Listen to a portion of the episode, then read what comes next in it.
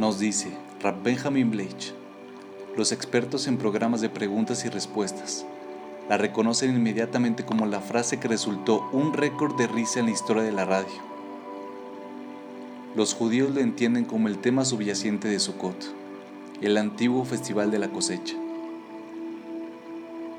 Tu dinero o tu vida fue la alternativa que se le dio a Jack Benny, famoso por actuar como un personaje tacaño en su afamado show de entonces, por un asaltante que lo acosó.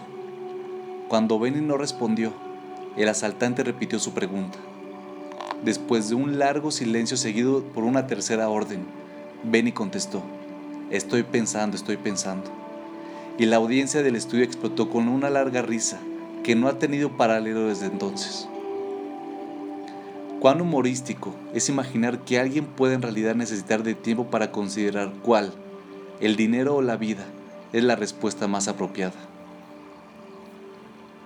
Y cuán trágico es darse cuenta que mucha gente, cuando es confrontada con la misma decisión, toma la decisión equivocada y elige el dinero sobre cualquier otra cosa que le da significado real a sus vidas.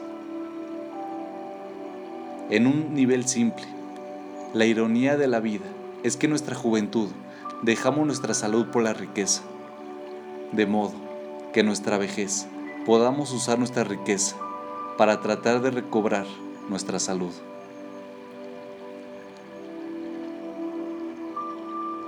Pero la realidad es aún más dolorosa.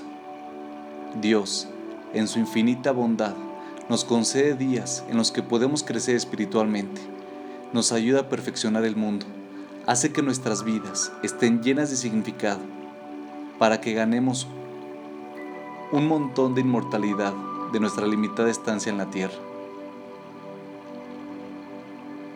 ¿Y cómo optamos por invertir nuestro tiempo? Persiguiendo la ilusión de éxito que erróneamente confundimos con la acumulación de objetos materiales.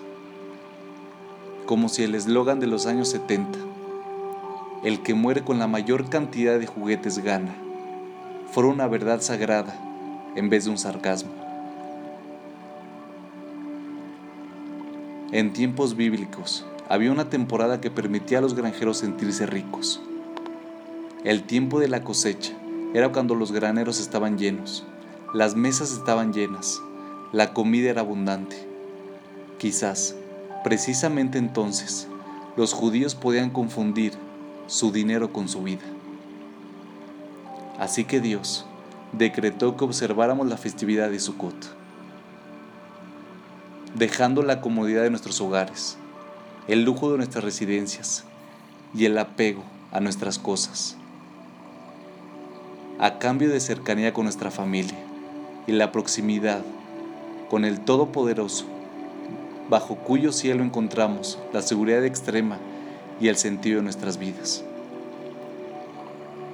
Es por esta razón que Sukkot es la festividad que habla en la forma más poderosa a nuestra generación. Nosotros, como tal vez nunca en la historia, somos bendecidos con la ventaja de una cosecha material abundante. Y nosotros necesitamos reflexionar en cómo hemos cambiado nuestras prioridades.